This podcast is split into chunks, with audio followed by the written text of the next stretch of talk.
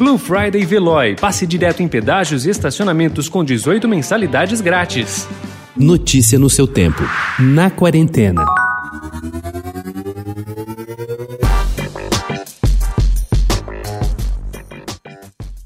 Os arquitetos Fernando Serapião e Guilherme Vesnek assinam a curadoria da exposição Infinito Vão, 90 anos de arquitetura brasileira, mais especificamente no período compreendido entre os anos 1920 e os nossos dias. Em cartaz entre 2018 e 2019 em Portugal, é a primeira vez que Infinito Vão é apresentada no Brasil. Chega hoje e se estende até junho de 2021, no icônico prédio do Sesc 24 de Maio, obra que também integra o roteiro da exposição. Realizando um eficiente recorte da produção arquitetônica nacional por meio de fotos, projetos, maquetes e documentos, a mostra revisita o trabalho de quase uma centena de nossos mais representativos arquitetos.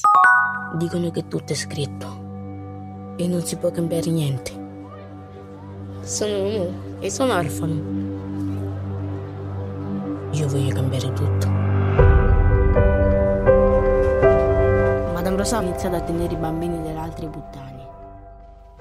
Sofia Loren, do alto dos seus 86 anos, ainda atua de forma emocionante. Disponível no catálogo da Netflix, seu mais recente filme, Rosa e Momo, é uma chance de admirar essa atriz. Na história, Sofia Loren é Rosa, uma ex-prostituta que leva a vida cuidando dos filhos das mulheres que precisam trabalhar como prostitutas. Rígida com as crianças, ela recebe um pedido de seu amigo, que coloca sob sua guarda o pequeno Momo, um jovem senegalês de 12 anos que não vê futuro em nada. É arredio e vive de pequenos furtos. Aos poucos e aos trancos e barrancos, os dois começam a se entender.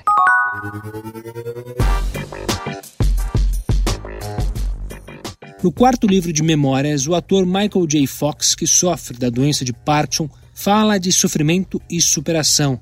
No Time Like Future, lançado em 17 de novembro, é um mergulho no esporte favorito de Michael Fox, ele joga com seus tios George Stephanopoulos, Harlan Coben, Jim Fallow e Bill Murray, que, segundo ele, não prestam atenção às suas dificuldades para jogar com Parkinson e aceitam a verdade de que o golfe é uma tortura para todo mundo. O livro também explora a relação separada, mas igual, de Fox com seus quatro filhos adultos e sua decisão de parar de representar.